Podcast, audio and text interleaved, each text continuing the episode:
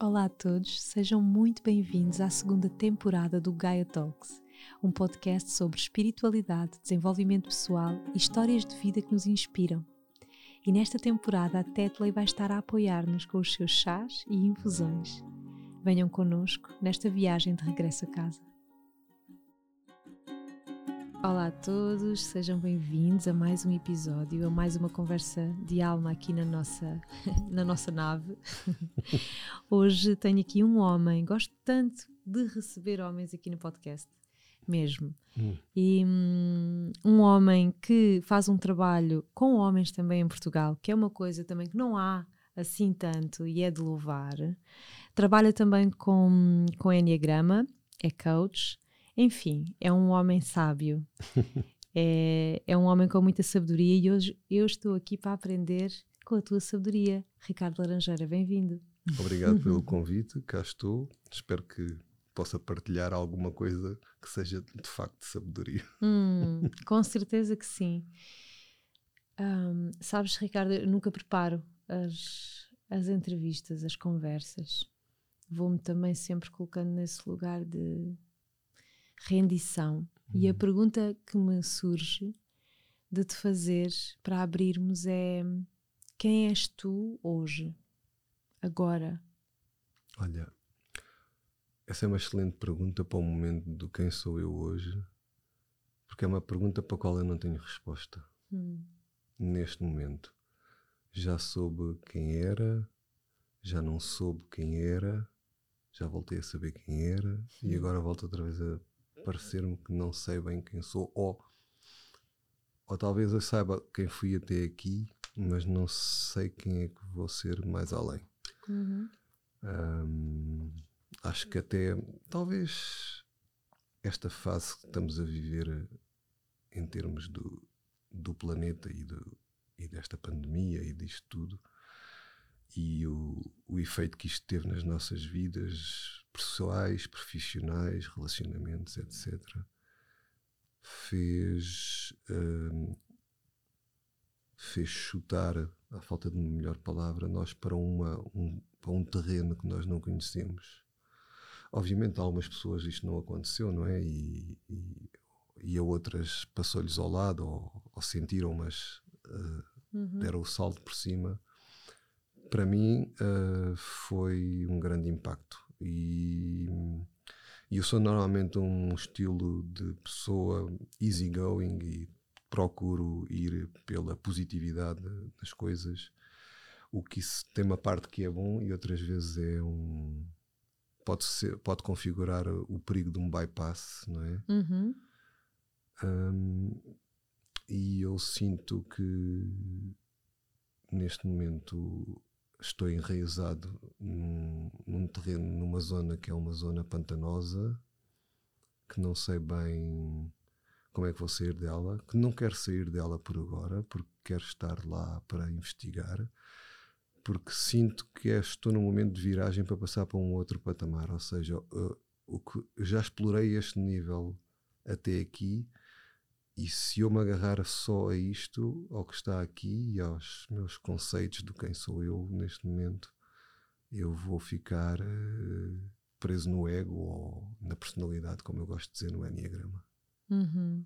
Então uhum. o convite é de facto um, ir um, abrir-me a novas perspectivas. Né? Portanto, isso também estou à procura de já encontrei neste momento pessoas que me possam dar esse suporte, era algo que eu precisava e que fosse algo que me fosse completamente fora do meu espectro de, de, de atuação, ou seja, o coaching que eu conheço, ou o Enneagrama, ou a programação neurolinguística, uhum. ou o panorama social, uma série de ferramentas com que eu trabalho, e eu fui buscar qualquer coisa agora completamente diferente, uh, e vou começar amanhã, uh, sessões de psicanálise. Hum. Então e é um terreno que eu não conheço nada, e assim é o meu mental, que é muito forte, sai dessa história porque não domina esse terreno. Obviamente eu sei algumas coisas que estão a acontecer, mas como eu não sei muito e quero muito me entregar no processo, então eu vou partir nessa viagem do quem sou eu agora. Que bom! E sabes, hum, pronto, não, não, há de ter sido por acaso não é? que, que hoje tivemos esta oportunidade de nos encontrarmos e de tu, e tu, de tu estares nesse lugar, porque tu uh, falares de, desse lugar em que hoje estás aqui vulnerável, uhum. uh, como homem, é, é um muito bom conteúdo. para quem, para quem nos está a escutar. Uhum. E, e, já lá vou perguntar-te algumas coisas também sobre as tuas ferramentas, as ferramentas com quem trabalhas, mas uhum. sinto vontade agora de, sim, sim, sim. de irmos para, outros, para outro lugar. É? Uhum. E eu, eu sei que tu uh, tens feito também um caminho um, como homem de autodescoberta e de serviço para com os outros homens e queria te perguntar, como também já perguntei ao Rui num destes episódios aqui, que eu sinto que é sempre tão valioso poder passar esse. vocês passarem na primeira pessoa esse testemunho de como tem sido esse teu processo uh, de, de cura uh, do masculino e entre homens, não é? e ainda agora também tiveste num encontro um, em Inglaterra, na Escócia. Escócia. Uhum. Conta-me um bocadinho sobre essa da tua perspectiva, esse caminho de cura, de autocura enquanto homem. Olha, hum, eu em 2008 eu entrei, a minha vida levou uma viragem, não era? Eu era trabalhei muitos anos como diretora de comunicação e marketing, uhum. hum, mas havia uma sede dentro de mim de, de me conhecer para além daquele papel que eu exercia, que era uma função, e que eu já me tinha perdido na função um, de desempenhar esse papel e, e, já não sentia satisfação na vida. Uh, como se não houvesse um propósito ou um, um, um sentido. Uhum. Uh, posso dizer que aquilo coincidiu com, de alguma forma com com uma crise existencial que pode não ser diferente daquilo que eu estou a passar neste momento, só que já num outro. Tudo é cíclico. É, tudo é cíclico, exatamente. E precisamente eu estudo precisamente isso, essa parte dos ciclos da vida. Um, e, e, e, portanto é, é, é, por aí que estamos a passar. Um, eu, uh, este caminho foi um caminho muito é um caminho onde se encontra. Uh, quando eu entrei na, na área do, do, do, do autodescobrimento e do, do, autoconhecimento e do. Inclusive, cruzei-me inicialmente logo com o Rui, não é? Porque nós, sim, sim. nós tivemos basicamente dentro de um retiro de 10 dias, não é? Neste caso foi com o Daniel Sá Nogueira. Um, e isso foi tipo. Eu tinha feito ali duas ou três coisas antes com o Daniel e a seguir foi um rasgar Pronto, eu percebi claramente que eu queria viver a vida com uma vitalidade diferente, a todos com intensidade diferente, não é? E acho que todos nós buscamos isso, quer nós uh, o reconheçamos uhum. ou não. Um, e obviamente isso foi tipo um grito do Ipiranga, eu quero ir em frente e, e, e, e nada me pode mover disso. Obviamente, como as pessoas que estão na nossa vida, à nossa volta ficam muito presas Uh, eu costumo dar a metáfora no primeiro workshop que eu, que eu dei. Uh, fui fazer logo uma coisa de três dias para começar um workshop, em vez de fazer uma coisa de um dia, fui logo fazer de três dias. Foi com, com o Nuno Henriques, tu acho que também sim, conheces o Nuno sim, Henriques. Perfeitamente. Então, um, e, e, eu queria, dei uma metáfora para aquilo que acontecia na minha vida, que era a nossa vida é como se fosse uma tenda de um circo. E normalmente as tendas do circo estão armadas com cabos de uhum. aço bem esticados. E cada cabo de aço, este cabo é uma pessoa que está ligada a nós na nossa vida e que nos enraiza num determinado ponto. É como se nós fôssemos o centro dessa tenda. Uhum. E quando aquilo está tudo esticado e toda a gente sabe qual é a posição que ocupa, a tenda arma-se, não é? E de alguma forma o circo está montado. tá esse é o circo da nossa vida. Esse é o circo da nossa vida. Só que quando nós nos deslocalizamos, nós nos movemos como se fosse uma constelação, não é? Quando uhum. nós nos movemos um pouco para o lado, e foi o que aconteceu, e começamos a ver outras coisas, esse epicentro da tenda, que seria eu, neste caso, ao mover-se, há um cabo que vai ficar hiper esticado, ou de vários cabos, e há outros que vão ficar frouxos. Só que a tenda deixa de ficar armada e o circo começa a cair. então. Foi o que aconteceu. Uh, foi o que aconteceu. Foi o que aconteceu. E portanto, eu passei por uh, um divórcio aí, uh, porque havia depois, obviamente, conceitos diferentes sobre o que era a nossa vida uhum. em comum a partir daí para a frente. Obviamente que houve muita dor por parte de um homem, vamos chamar assim. Não digo que não haja, há, há também sempre, quando, quando, há um divórcio por parte das mulheres, vou claro. falar na perspectiva do homem, não é? Claro. Que é a dor de eu procurar ser eu próprio, eu descobrir-me a um nível mais eu não diria íntegro, porque eu já era íntegro. Profundo. Mas eu digo mais autêntico. Uhum. Penso que é isso. E sentir essa liberdade de poder escolher uh, eu viver essa autenticidade. E, uhum. e, obviamente, pronto, as pessoas, uh, na sua boa fé, e pensam que nós estamos, às vezes, doidos, estamos-nos a passar da cabeça um, mas a verdade é que nós começamos a pensar quem é que se está a passar de facto da cabeça nesta vida toda, neste circo todo. E eu decidi ir em frente, e isso significa pagar um preço elevado, não é? Quando se tem uma filha com, com 9 anos, na altura, e uma filha com 4. Uh, é uma coisa que corta o coração. Só que eu tenho que escolher entre cortar o meu e deixar de viver ou desconstruir as coisas e voltar a juntar as peças mais à frente. E foi isso que eu fiz. Uhum. E com bom senso, com ponderação, com uhum. consideração por quem uhum. estava do outro lado e fica e tentando equilibrar tudo e, e depois entrando numa outra relação e ao mesmo tempo equilibrar todas as pontas. Ou seja, como é que eu vou armar o circo outra, outra vez? vez não é? que eu tinha pensado nisto. Uhum. Armar o circo novamente. Uhum. e, e, pronto, e neste caminho vai-se encontrando muito, agora, agora já agora um pouquinho menos, ou um pouquinho mais de homens, vamos lhe chamar sim, assim, sim. mas vai-se encontrando muito, muito mais mulheres uh, e as mulheres muito mais abertas, muito mais conscientes também, mais despertas, mais curiosas, mais do que os homens, o que é completamente, a partir de uma determinada altura, neste caso a partir de 2012, eu comecei a considerar isto é completamente aflitivo de como é que os homens estão a ficar para trás no meio disto. Uh, e como é que as mulheres estão a progredir a uma velocidade gigante. E os homens é como se tivessem saído do filme ou se tivessem saído da corrida. se colocaram-se de parte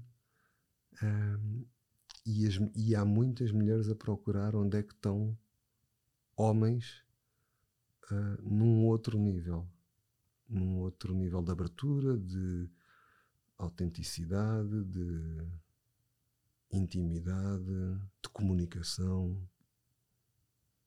e por aí vai. Acho que estás a dizer as palavras todas, não é? É mesmo isso. E eu que durante estes anos trabalhei muito com, com esse público feminino, né, que continua a ser o público mais me procura, mas é engraçado que hum, também sinto essa abertura maior agora por parte dos homens uhum. e desde o final de 2019 comecei a abrir-me também a receber os homens e a ver um, ver que está a acontecer claro isto é, é nesta proporção que te vou dizer mais ou menos num retiro em que há 20 eh, mulheres há dois homens uhum. e está, está tudo bem porque o facto de haver ali a presença real dessas duas, dessas duas polaridades é? uhum. já muda completamente o trabalho. E eu vejo a importância de fazermos esse trabalho na realidade. Sabes? E o meu sonho é ter cada vez mais esses grupos mais equilibrados, não é? para, para também se notar essa maior expressão parte a parte. E depois entra aqui um ponto, acho que também vinha na sequência da tua pergunta e, e também daquilo que eu comecei a responder, uhum. de, tarmos, de termos tanto oferta de, na área do desenvolvimento pessoal ou do conhecimento humano uhum. e, de, uhum. e, desta exploração, estes grupos onde de facto há esse desequilíbrio que tu, que tu referes e que também vimos em inúmeras formações e workshops que eu dei, uh, não só aqui no continente, em, em, Portugal, como também na Madeira, uhum. e depois notei, notei que de facto um, tem que haver um espaço para os homens, só homens. Sem dúvida. Até porque hum, eu, em 2013, fiz uma experiência uh, de meditação, que é a meditação de Vipassana, ou Vipassana, como alguns dizem também, não sei qual é o termo certo, de 10 dias, que são, é, é a experiência do monge budista, portanto, são basicamente estarmos 10 dias em silêncio total, 24 horas por dia em silêncio durante 10 dias, 11 horas por dia em meditação. E, portanto, aí pelo terceiro dia nós começamos a passar-nos com o nosso ego e com a voz, até que das duas uma, ou saímos do retiro, ou então o ego é que sai. um, e, e, e, vi ali uma, uma das coisas que se faz lá é, é, a divisão entre os homens e as mulheres meditam, os homens meditam de um lado e as mulheres meditam do outro, embora na mesma sala, e depois tem, temos o, o cuidado de não expormos o nosso corpo, um, tanto os homens como as mulheres. E isso, eu percebo a ideia disso claramente, que é a dinâmica da sexualidade uhum. afeta a forma como nós nos abrimos ou não abrimos, porque nós entramos homens, vou falar no, no caso dos homens e vou falar muito, obviamente, também a partir de mim, nós entramos no espaço do, da competitividade dessa sexualidade, nos mostrarmos. Do, e isso é uma coisa que é natural, faz parte da natureza humana. Uhum. E, portanto, é preciso criar o espaço que seja um espaço fora disto, em que o masculino se trabalha no seu masculino, sem, entre aspas, contaminação do espaço, para depois, mais à frente, equilibrado no seu masculino, ele ir para o espaço em que há os espaços mistos. Há, de facto, uma importância de fazer esse trabalho. E eu às vezes ouço hum, a, a, importância de abrirmos, o nosso, abrirmos a nossa energia feminina como homens. Isso é importante, mas, isso, mas às vezes também pode ser uma perdição. Uhum. Porque, por vezes, talvez seja importante ainda que haja muita energia masculina, é domesticar essa energia feminina, masculina, perdão, essa, uhum. domesticar essa energia masculina, ou seja, eu saber gerir isso, saber trazer isso de um plano que é um plano que não que não é funcional nas relações e não é funcional na vida do trabalho e tudo, e, e na relação com os filhos e no nutrir, trazer isso para uma energia não feminina necessariamente, mas para uma energia masculina saudável. Sã, não é? Exato. Uhum.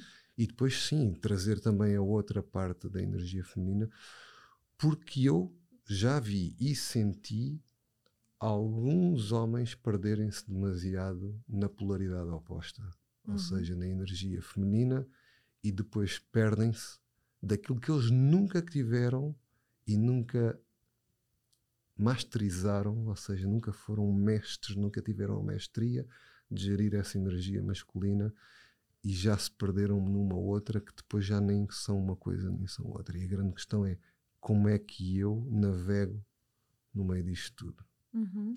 Trouxeste uma coisa muito interessante e eu concordo contigo nessa questão de nos perdermos nas polaridades. Uhum. Eu acho que até para homens e para mulheres um, há muita confusão e muito desequilíbrio, se calhar é melhor essa palavra, um, nas nossas polaridades e vejo, e, vejo que também mulheres se perdem na energia masculina que não é saudável. Exato. Da mesma forma que vejo homens a se perderem, usando a tua expressão, na energia uh, feminina que também não está não tá em equilíbrio. Então acho que andamos todos aqui, tanto homens como mulheres, nesta busca pelo autoconhecimento, primeiro, saber o que é que é isto dentro de mim e por este equilíbrio. Na tua opinião, tu sentes eh, que entre os homens, um, qual é a energia que está mais ferida nos homens?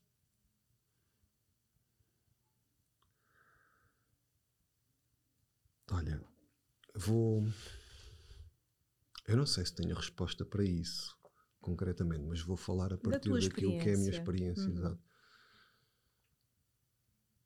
Eu sinto e observo e assisto, inclusive na, como referiste há pouco, eu, eu vim do Man Rights of Passage. Uhum.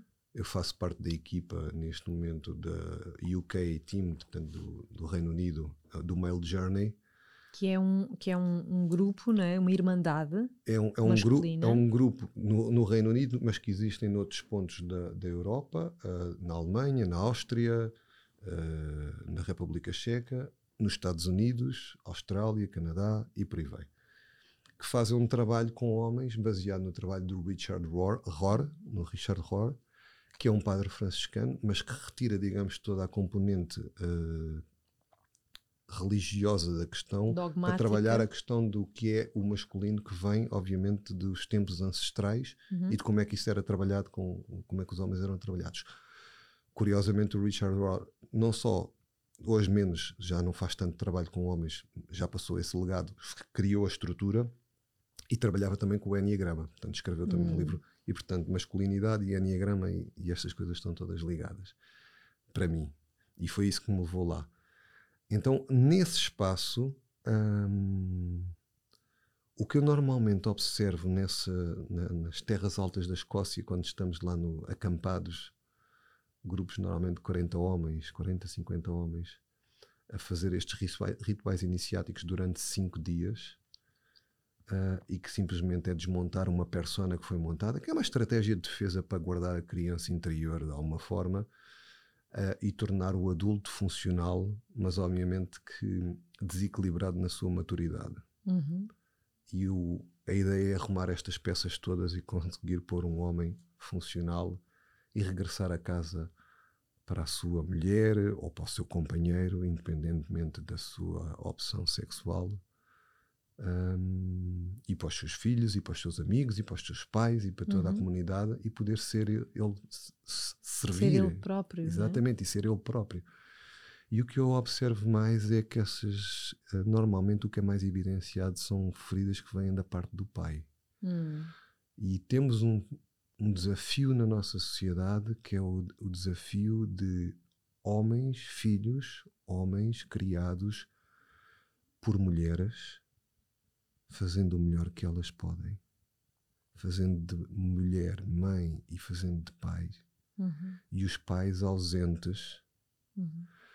por diversas circunstâncias da nossa sociedade. E se nós pudéssemos começar, obviamente, pela Revolução Industrial que tirou, desintegrou a família, retirou o homem do núcleo da aldeia ou da proximidade do trabalho em que o filho via o que o pai fazia, e a partir de uma determinada altura nomeadamente na Revolução Industrial, o filho perde a noção de quem é o pai e o que é ser homem. Simplesmente uhum. é uma pessoa que trabalha 12 horas ou mais por dia para trazer dinheiro sustento. para sustentar aquelas, aqueles filhos todos e está exausto quando chega a casa e se anestesia na bebida e aliena-se completamente e, portanto, não está lá para os filhos. Uhum. E a mãe tem que assumir este papel todo e as referências ficam todas alteradas. E, portanto, isto tem tempo demais na nossa sociedade. Agora está-se a inverter, graças a Deus. Há muito trabalho a ser feito. O Rui, em Portugal, está a fazer esse trabalho também muito. Um, mas existem, o Justin Baldoni está a fazer isso nos Estados Unidos como referência mais mediática, há vários homens, há o grupo dos Sacred Sons, há, uhum. sei lá, tanta coisa, se quem quiser, que procure que encontre certamente. mas noto que é de facto essa energia feminina, essa energia, ah, perdão, masculina, essa energia do pai, essa sustentação, esse suporte, uhum. que vai criar esse masculino saudável para que depois se possa, só um homem forte se pode abrir à energia feminina. Hum. Essa é que é essa. Homens é? fracos, entre aspas. Na sua masculinidade. Homens fracos não podem ser vulneráveis. Têm dificuldade em ser vulneráveis. Vestem a capa do, do, do durão, não é? Do nada me afeta. Ou faço isso, ou faço isso, ou então vou ficar. Posso ir para uma maciez, não é? Ficar macio demais, soft demais. Uhum. Mas a grande questão é como é que eu mantenho essa verticalidade com suavidade. Conta-nos tu, como é que tens vindo a descobrir isso? Ah, às vezes da melhor maneira, outras vezes da pior. um, tenho vindo a. Eu era uma pessoa altamente controladora, acho que uma energia, se calhar, às vezes pouco aberta uh, aos outros. Uh, passei a fazer isso mais com desenvolver a escuta, uhum. que às vezes é algo que, ao ser, eu, ao ser um, um tipo mais mental no Enneagrama, uh, o meu sistema de defesa vem todo para a cabeça, não é? E se eu me ligo na zona da cabeça, eu desligo-me do coração. E então eu posso cortar essa empatia. Aliás, é um trabalho agora para a psicanálise: é a presença, uhum. empatia, uh, intensidade intensidade, ou seja, quando as coisas se tornam intensas, não te distraias, uhum. mantém-te lá. Uhum. Um, obviamente, a mulher com quem tenho estado até agora tem-me ajudado muito nesse trabalho, até porque no perfil de Enneagrama ela é, ela é profundamente emocional. Uhum. Uh, e portanto, obviamente, estas polaridades também entre o mental e o emocional nas relações são importantes. Uh, e é assim, é, é, é, de alguma forma, é, é, estando mais atento, estando mais presente, comunicar, abrir o coração, que é uma coisa pode ser muito difícil para um homem. E eu tenho vindo a abrir e ainda não abri o suficiente. Ainda hum. vou abrir mais. Porque também quando abrimos o coração, também estamos abertos, ou pelo menos estamos, temos que estar dispostos a ser magoados. Yeah. e obviamente isso vem de uma série de feridas que possam, possam estar na nossa infância, as uhum. feridas de infância, que todos nós temos em menor ou maior, maior ou menor grau temos. E, e essa vulnerabilidade para mim é o abandono, não é? Por um lado, eu tenho no livro que eu escrevi com, com a Cristina, Viver Sem Ansiedade, ah, em 2016, eu conto a história, a minha história pessoal, com a questão do abandono e com a questão da traição, que obviamente, na perspectiva dos pais, isto não é uma coisa grave, gravíssima, não é? Os meus pais não me abandonaram nem traíram, não é? Mas na perspectiva da criança interior, os meus pais absorvidos com os seus trabalhos e com as suas vidas profissionais, Uh, a minha mãe, um, eu só descobri isto depois, eu, a história que se contava em família era, era, era uma história que tinha a ver com o pai, não era? Eu, eu sair para a rua para brincar com 5 anos, ter que ir brincar com os meninos na rua, e obviamente eu ser criado em casa até aos 5 anos mais mimado, mais protegido, e quando eu vou no confronto com os rufias, aquilo da forma, há ali uma forma, na altura nós chamávamos de levar porrada, agora chama-se bullying. Uhum. Exato. Portanto, batem-me, roubam uns brinquedos e, e eu venho a correr para uma loja que o meu pai tinha acabado de abrir e estava a trabalhar forte e eu venho queixar que os meninos bateram-me. E ele diz-me que não tem tempo para, para nós. Vai lá, volta-te a eles e bate-lhes de volta, ok? Defende-te e luta e não por aí fora. E eu lembro-me de ver a cara da minha mãe tensa, estava a começar a trabalhar com o meu pai e só com este trabalho de investigação, porque era uma, isto era uma história conhecida, né? e contava-se, ah, ele fez-se à vida, né? porque depois eu fui para a rua, fiz alianças, relacionei-me com uns, com os outros, aprendi como é que era, comecei a bater num, comecei a bater no outro, comecei a bater no outro, e às tantas eu batia no, no, no, no bairro todo, e, e, e, as mães dos outros rapazes iam se queixar ao meu pai à loja de que eu era muito agressivo. Uhum. e só com as artes marciais depois acalmei. Aos 13 anos, essa, esse, esse essa fogo, raiva toda, né? essa esse raiva. fogo. Curiosamente, nunca mais tive uh, nenhum confronto uhum. com ninguém. E, Mas só ao longo deste trabalho de investigação interna é que tu conseguiste chegar de novo a essa Consegui criança. chegar depois a uma parte que estava oculta que foi perceber e foi usei muitas coisas, inclusive medicinas, para conseguir quebrar a barreira mental e ir para além disso. E, e foi ali mostrado que antes dessa traição do pai há, sem querer, um abandono da mãe, porque a mãe deixa de poder estar em casa para ir trabalhar com o pai e tem que abandonar, entre aspas, o filho para ir brincar na rua, para poder estar a dar apoio ao pai. E portanto, entre uma coisa e outra, é, ou seja, mas a ferida primordial é o abandono. Hum. Então, voltando ao tema que é como é que eu posso estar vulnerável se eu posso ser abandonado? Uhum. Então eu não posso abrir o meu coração porque eu posso ser ferido. Mas é viver é isso. Uhum. E às vezes custa muito admitir e sentir isso é depois é sentir isso, é, é, é não só percebermos que, que fazemos isso aos outros, não é? Porque eu saio de uma relação, saio para um divórcio e deixo duas filhas, eu também faço abandono. E perceber o quanto isso me dói e me custa, e o arrependimento e a dor que isso me causa, e a culpa que isso me causa. Uhum. Não é a dor, é, não é o arrependimento, é a culpa. Uhum e eu ter que gerir o auto-perdão em mim e, e gerir a busca de mim próprio, ou seja, quem eu quero ser, perdoar-me por, por, por, esse, por, por exigir esse direito e depois, mais à frente, tentar juntar então que é o que eu estou a fazer. Eu, com, ainda ontem tive uma conversa com a minha filha, 42 minutos ao telefone, a falarmos só de do que ela está a fazer na psicoterapia dela, porque eu arranjei e o que eu estou a fazer e o que eu vou fazer na minha psicanálise e os temas que eu vou levar e a partilhar isso com ela e a dizer, filha, coloca tudo em cima da mesa já. Porque o que estás a ter agora com 21 anos é ouro. E tens é a possibilidade de fazer psicoterapia e de estares nesse espaço e coloca tudo. E eu estou a fazer exatamente o mesmo. Eu terminei uma entrevista de, para fazer uma sessão de psicanálise e o feedback do lado lá é assim: o ponto onde você pôs as coisas para começarmos a trabalhar, que vai ser amanhã, é, o que se, é algo que algumas pessoas levam cinco meses a chegar. Uhum. Vamos em frente porque eu tenho pressa. Uhum.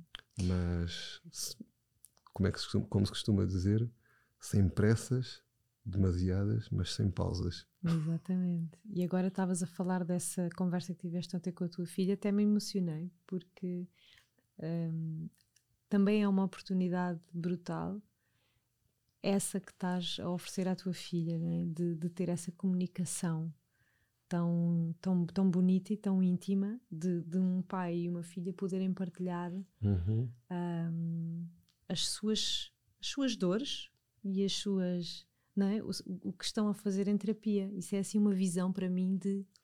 Eu tenho, eu, tenho, eu tenho uma filha, esta minha filha que tem 21 anos, e tenho uma outra com 15 neste momento, e depois tenho agora mais uma filha neste deste relacionamento com, com 7 anos. Portanto, uhum. eu só tenho mulheres à minha volta. Uhum. E portanto, se não sei se este drive, esta vontade de ir para o mundo dos homens é também um apelo para como se eu tivesse que fazer com um contrabalanço ou se são as mulheres que estão a fazer um contrabalanço na outra, uhum. na, na, presença na minha vida, não é? Tenho uma irmã, não tenho nenhum irmão, tenho uma mãe e por aí fora, não é? Uh, tenho uma ex-mulher, porque também tenho uma ex-mulher e essa ex-mulher continua na minha vida e, e, somos, somos amigos e falamos e damos-nos bem e gerimos a situação das nossas filhas. Uh, Ainda agora, quando vinha para aqui, vinha a falar com ela, precisamente, inclusive é por causa da minha filha mais velha e por causa das, da, da, psicoterapia e, uhum, uhum. e, de como é que podemos. Portanto, a grande questão é: eu tento estar próximo, às vezes eu sinto que possa não ter estado durante algum tempo tão próximo, uhum. Mas era como se eu estivesse à procura de mim próprio e precisasse fazer essa pausa. E agora preciso recuperar tudo o que está pelo caminho enquanto eu me levo para um outro patamar. É tipo, é muito. Sim. É sim. muita coisa. Sim. E no outro dia, uh, acho que até foi na viragem deste ano, na passagem de ano, a, a minha filha do meio veio ter comigo para passar o ano, ficou comigo.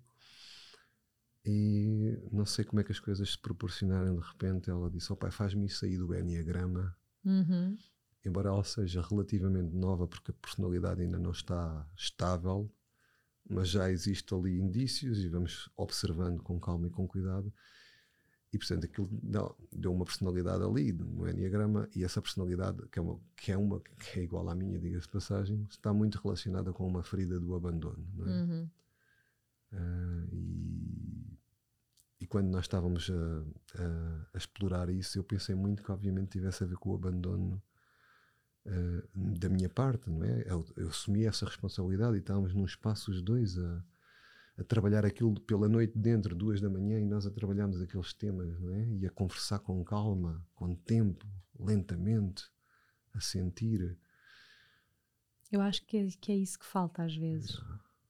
É essa. Hum, agora, eu estou também num momento da minha vida a refletir e a trabalhar muito esta maturidade emocional.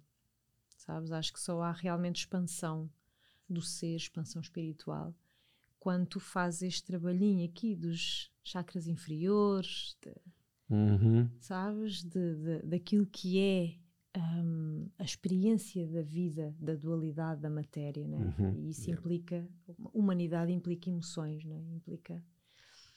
E queria te perguntar sobre isso, né? sobre isso, da, da, maturidade emocional, que eu acho que é o que nos falta. E aqui não estou a discriminar homens ou mulheres, uhum. acho que é uhum. isso que nos falta. É fazer esse trabalho hum, com integridade, com, com as palavras que estavas a usar, com tempo, com presença, para podermos levar isso para as nossas relações. Sabes que hum, o meu professor de Enneagrama, hum, agora durante este retiro, quando eu terminei, um, o feedback que ele me deu foi: Tu estás neste momento, depois de fazer o meu processo terapêutico ali online, em que uhum. eu chorei e desmanchei-me todo. à frente da, daquelas pessoas todas que estavam no Zoom. Sim, é possível. é possível online. Fiquei é? com uma dor brutal aqui no peito.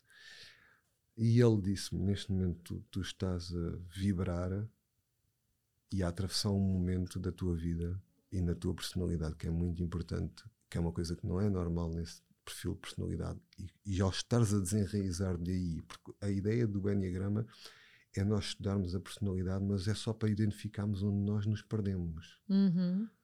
Porque da nós essência, não somos né? aquilo. A grande questão é, nós estamos a identificar o que nós não somos, mas é o papel que representamos talvez naquele círculo, não é? Uhum. E a grande caminho é o caminho para a essência. Foi quando eu percebi isto no Enneagrama, que o Enneagrama tinha isto, é que eu disse, ah, ok, então eu vou fazer isso, porque até lá parecia uma ferramenta para pôr rótulos em pessoas. Exatamente. E não é.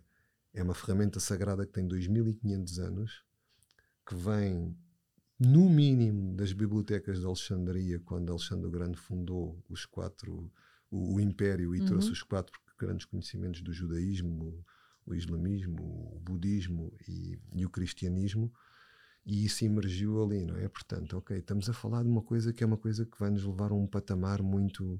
No muito... fundo, é, é, identificar uma estrutura de personalidade que, no fundo, é a parte em ti que é a ilusão, e, é, é e que foi uma, estratégia de, foi uma estratégia da criança uhum. sobreviver para ser amada, receber atenção, carinho e, e, e, ser reconhecida. E depois cada um de nós vai desenvolver novas estratégias diferentes, base, porque o Enneagrama dá nove personalidades diferentes, mas se nós contarmos com os, para além dos tipos, os nove tipos, 27 subtipos, que são três variantes instintivas uhum. entre de energia instintiva que existe em todos nós, uma energia de autopreservação, uma energia social dos grupos uhum. e uma energia sexual de one-to-one, uhum, ok? De uhum, intensidade. uhum. Todos nós temos essas energias, só que temos uma dominante, temos uma balanceada e temos uma reprimida. Ok. E então isto faz, faz umas variantes de 27 subtipos. Uhum. Então ele dizia-me, para voltar aqui ao nosso centro, dizia-me: neste momento tu estás a vibrar e estás a atingir um patamar de abertura e vulnerabilidade em que tu estás a vibrar em coragem e veracidade. E isto é um é algo que nós que não é fácil. Que é Talvez para algumas pessoas sejam mais fáceis, mais fácil, eu não sei, para algumas, mas para mim não é fácil. Uhum. É, é assustador, é amedrontador, é um, um espaço de breathless, né? Tipo, Uhum, uhum. para onde é que eu vou e o que é que pode acontecer? E a grande questão é: ou te deixas ir e mergulhas nisso, ou então vais ficar no mesmo ponto e não vais, não, não vais passar. Não vais passar, não, não, não vais experienciar e viver coisas que são que são a verdade do que é ser humano, do que é ser um ser humano. O que é que tu estás a descobrir sobre isso? Sobre o que é que é ser um ser humano? Eu acho que é é, aquilo que tu estavas a dizer há pouco é haver esta às vezes é ambiguidade, mas é este, esta polaridade entre a alegria e a tristeza, entre, entre o amor e o. Eu não sei se é o ódio ou a repulsa ou, ou, ou o medo. Entre o amor e o medo, entre o amor e o medo. É o medo, não é, não é o ódio, é o medo. É entre o amor e o medo. E, e o que nós fazemos no meio disto, as escolhas que nós temos a capacidade de fazer ou não. E nós defendemos e está tudo bem, porque é normal que as pessoas façam isso. Mas também é, também é não é normal, é também se também é, é da responsabilidade de cada um de nós contrariar estas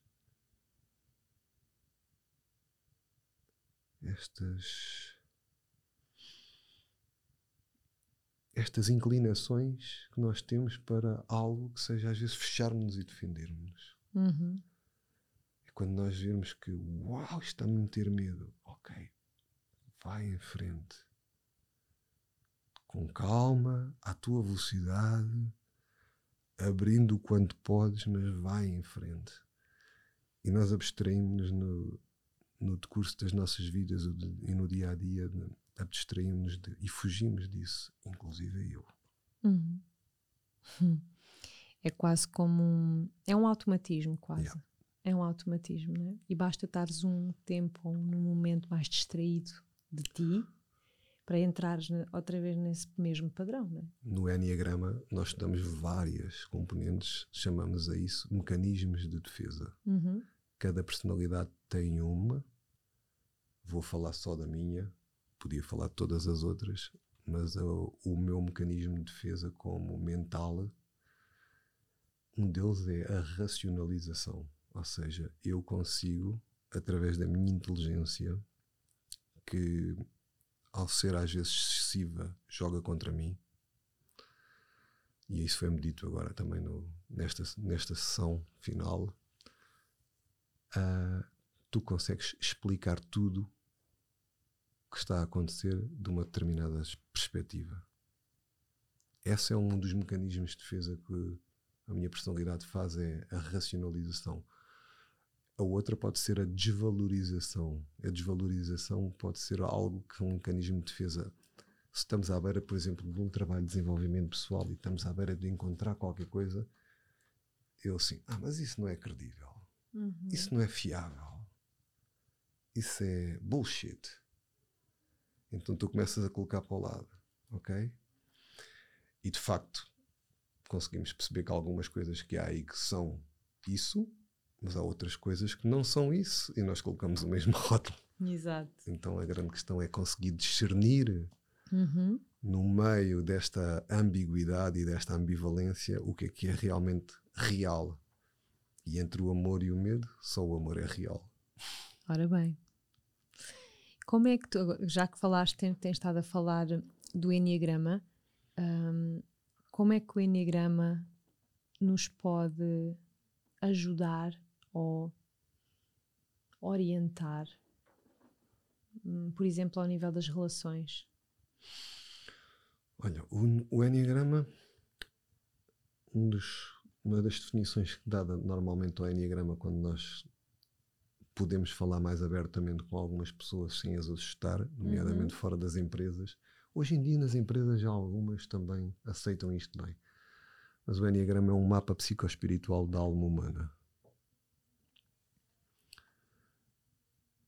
E ele nós viemos todos de uma essência que é a mesma, uhum. não é? Se nós pensarmos em universo, vida, Numa Deus, mesma energia, essa energia uhum. crística, whatever, o que for para uhum. cada pessoa, nós vimos do mesmo ponto, mas ao cairmos aqui, nós caímos na personalidade, não é? E isso acontece na perspectiva que eu estudo do Enneagrama. Nem toda a gente tem essa perspectiva, pois também tem aqui uma perspectiva do Enneagrama Sufi. Uhum nós já trazemos uh, isto uh, da barriga da nossa mãe, ou seja, a forma como a nossa mãe vive a sua gravidez já vai determinar como nós vamos uhum. aparecer no mundo. Depois vamos estar à espera do, do gatilho que ativa um mecanismo, os mecanismos, as feridas de infância, os mecanismos de defesa e por aí vai.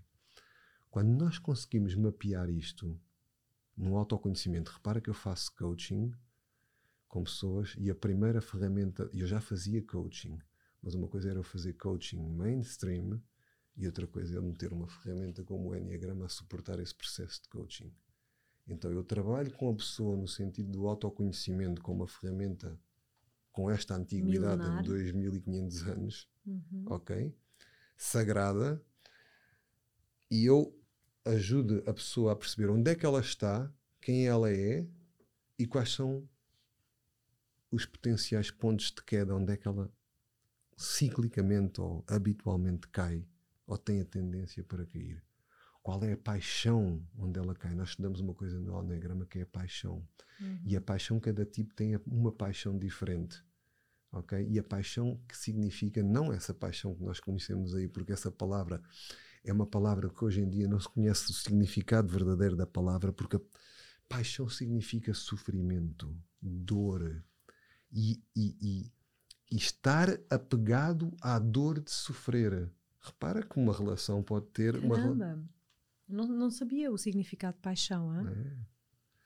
E então, se formos procurar isso ao latim, uhum. e os uhum. padres do deserto no sul do Egito, que estudaram o Enneagrama profundamente e que, e que se estudaram eles próprios nisto, estudaram também as nove as nove paixões que existem. Que no fundo são que Os nove pecados capitais? São os sete pecados capitais mais dois que os eles. Os sete, exato. Os uhum. sete pecados capitais mais dois que foram retirados quando um destes eclesiásticos vai para Roma, se torna Papa e retira dois desses dessas paixões. Neste caso foi a vaidade e o medo. Então, Coisas que não interessam. São nove. São nove. Ok. Evagrius do Pontos do ponto eh, eh, já falava nisto, estamos a falar de uma, de uma figura do século IV, e, e obviamente, se nós pensarmos em todo o contexto de quem vai para Roma, retirar vaidade e medo. Dá jeito. Exatamente. então, uhum. as paixões, obviamente, para quem não sabe, são a gula, a luxúria, a preguiça, que é muito mal entendida porque a palavra não é bem entendida. Preguiça significa uma coisa que foi descoberta hoje, agora também na pandemia, que foi a palavra assédia, que vem do latim. E a palavra assédia, que está ligada a essa preguiça, significa uma falta de vontade psicoespiritual de fazer o que tem que ser feito. Não é que a pessoa não tenha energia para fazer, a pessoa tem falta de vontade uhum. de o uhum. fazer. Então o tipo 9 no Enneagrama tem, passa por esse desafio. Depois temos a ira, temos o orgulho, temos a vaidade, que já falei no tipo 3, temos a inveja, temos a avareza e temos o medo no tipo 6 e a gula, que acho que já dei a volta com o tipo 7. Uhum, uhum. Então, se nós conseguirmos mapear isto ao nível dos instintos que eu falei há pouco, autopreservação sexual e social e eu perceber qual é a minha sequência instintiva, porque os instintos são mais rápidos que as emoções. Uhum, uhum. Uma emoção tem uma, um pensamento tem uma velocidade base, uma emoção tem uma velocidade 10 vezes mais rápida do que esse pensamento e um instinto destes três que eu te falei 100 vezes mais rápido do que o pensamento. Tu ainda não deste conta e já estás a fazer qualquer coisa. E quando nós metemos a mão à cabeça e dissemos: Oh meu Deus, estou a fazer aquilo outra vez. Ok? E quando nós começamos a mapear isto, começamos a falar aquela palavra, começamos a fazer o trabalho com aquela palavra que eu falei há pouco, que é domesticar, tame the instincts, domesticar os instintos. Nós só conseguimos fazer se os conhecermos, não é? E só conseguimos fazer se os conhecermos, mas depois, como eles estão ligados à nossa paixão, nós temos que conhecer qual é a nossa paixão e para isso temos que conhecer o nosso tipo. Então, quando nós juntamos isto tudo, estamos a começar a dizer ao GPS da nossa vida onde é que nós estamos, quem nós somos, só para depois podermos trabalhar em coaching para onde é que nós queremos ir. Até lá, às vezes é um esforço inglório aqui brutal e as pessoas começam a criar objetivos que não são objetivos uhum. próximos da essência, que eu nem vou dizer da essência, mas próximos da essência, são objetivos da personalidade, da persona. Do ego. Do ego. E quando eles os atingem, porque há pessoas que depois atingem isso e atingem Querem o mais. sucesso, sentem-se vazios. Claro. Não se preencheram, não se realizaram. E às vezes muitos perdem o combustível pelo caminho, porque não Uhum. estavam verdadeiramente ligados com aquilo que faz sentido. E isso é o que Viktor Frankl também fala no livro do Homem em Busca de Sentido, não é? Uhum. É quando é que eu me ligo com essa força e eu consigo sobreviver a um campo de concentração. Uhum. E há tantas leituras, há tantas ferramentas hoje em dia.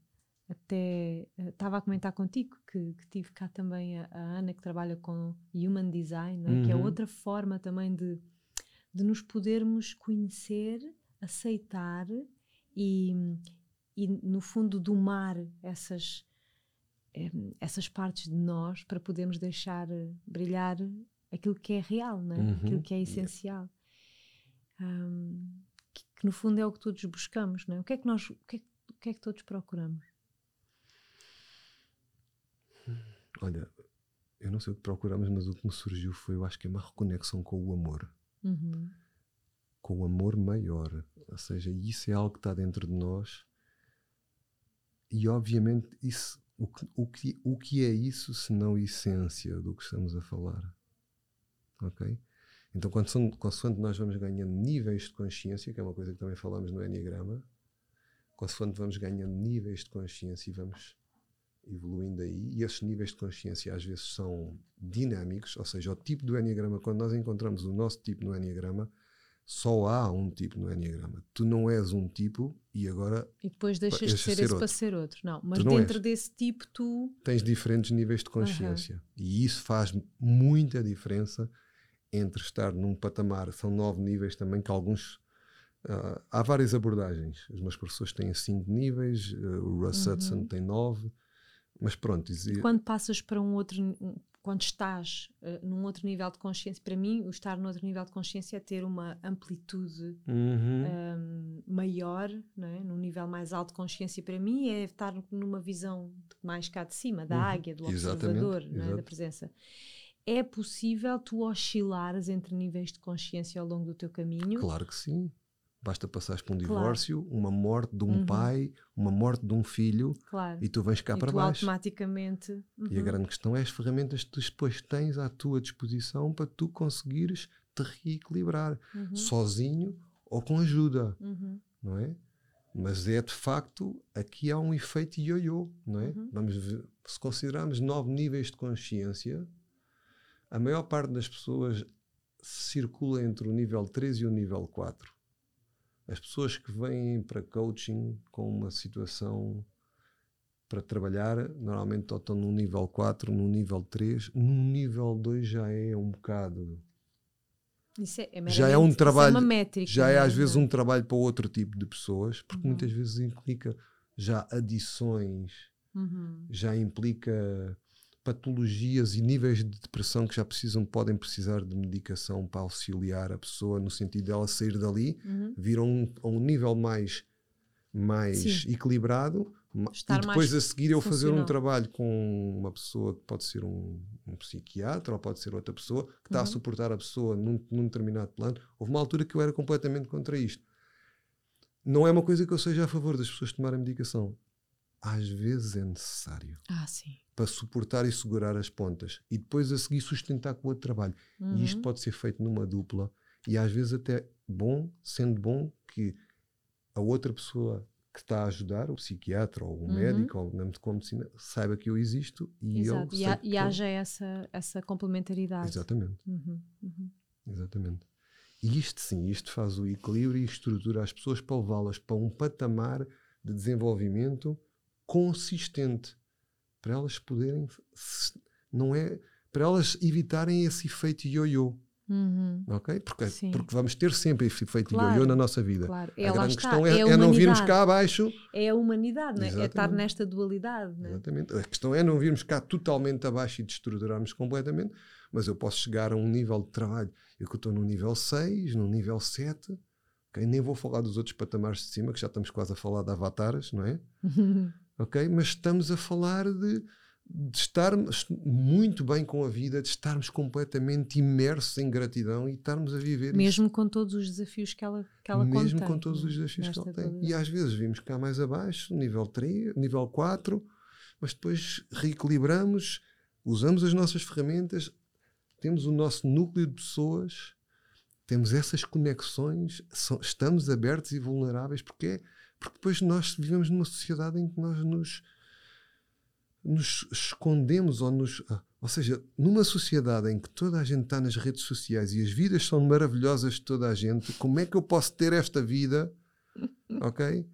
E, e- e como é que eu posso ir explicar que a minha vida que eu ponho ali na rede social não é A a realidade. realidade? Ah, dói. Mas a grande questão é: a tua vida pode ser tudo isso e às vezes também é dor e também é tristeza e também é. Eu também eu coloco muitas coisas sobre o, desporto que eu faço, eh, surf. eh, dentro de dias vou, vou partir para o Kilimanjaro para subir o Kilimanjaro. Eh, Estou a treinar há uma série de tempo, ponho os meus treinos e há alturas que eu estou a pôr agora coisas sobre o manual do Guerreiro da Luz e sobre a tristeza pela qual eu estou a passar. E é a vida. E é a vida, é tudo isto. E quem gosta leva por, pela totalidade, Uhum. não leva parcial. E a grande, a grande questão é ter a coragem, a coragem, eh, que não é fácil, de poder eh, mostrar isso e de viver em veracidade e de mostrar isso aos outros e de sermos um exemplo mesmo nas redes sociais, às vezes, quando não estamos bem, podermos mostrar que não estamos tão bem, mesmo que não tenhamos que mostrar tudo a toda a gente, não precisamos, Claro. mas quando alguém permite mostrar a sua sombra, ou o seu medo, ou a sua tristeza, nós permitimos a todos os outros que possam fazer exatamente o mesmo, tal como dizia Marianne Williamson. Não é? Nem mais, não diria melhor. Eu acho que não, não é bem isto, mas é para passar a ideia. Eu acho que é quase um dever que temos Uhum. de, de podermos mostrar aquilo que é real. Tudo o que faz parte, porque nós somos tudo. Olha, obrigada, Ricardo, por teres vindo aqui mostrar-te como és, como estás hoje. Foi mesmo muito inspirador estar na presença de um homem vulnerável hoje aqui neste dia Uhum. e porque também nos dás essa permissão a mim, a quem nos está a ouvir e, e isso é o que verdadeiramente para mim é inspirador é a verdade que nos, que nos toca então obrigada por teres vindo mesmo Obrigado pelo convite e obrigado por poder, neste dia e nesta fase, estar a partilhar aqui contigo e com as pessoas que possam vir a ouvir isto, neste nível de profundidade e de centramento, né? Uhum. de veracidade. e tenho a certeza que isso foi importante para muita gente que nos ouviu nada é por acaso Obrigada, Ricardo. Obrigado. E bom, desejo que seja uma uh, um bom rito de passagem. Sinto que estás nessa fase, né, dos ritos de passagem que não são só os rituais que fazemos em retiro, é a própria vida que nos traz esses é, e neste momento, esses portais. E neste momento este, esta subida em África, ou teto da África no Kilimanjaro, é um símbolo, quase a 6 mil metros de altitude. Eu não sabia bem porque é que eu ia fazer isto. E eu acho que agora eu sei que nesta fase que eu estou tem que haver um antes do Kilimanjaro e depois de um Kilimanjaro. Exatamente. Vamos ver se eu chego lá. Com certeza vais chegar e vais voltar para nos contar. Obrigada. Obrigado. Até já. Até já. E obrigada a todos vocês aí também que nos acompanharam nesta viagem, nesta, nesta descida às profundezas de, de ser humano e na subida também. Até já, até para a semana.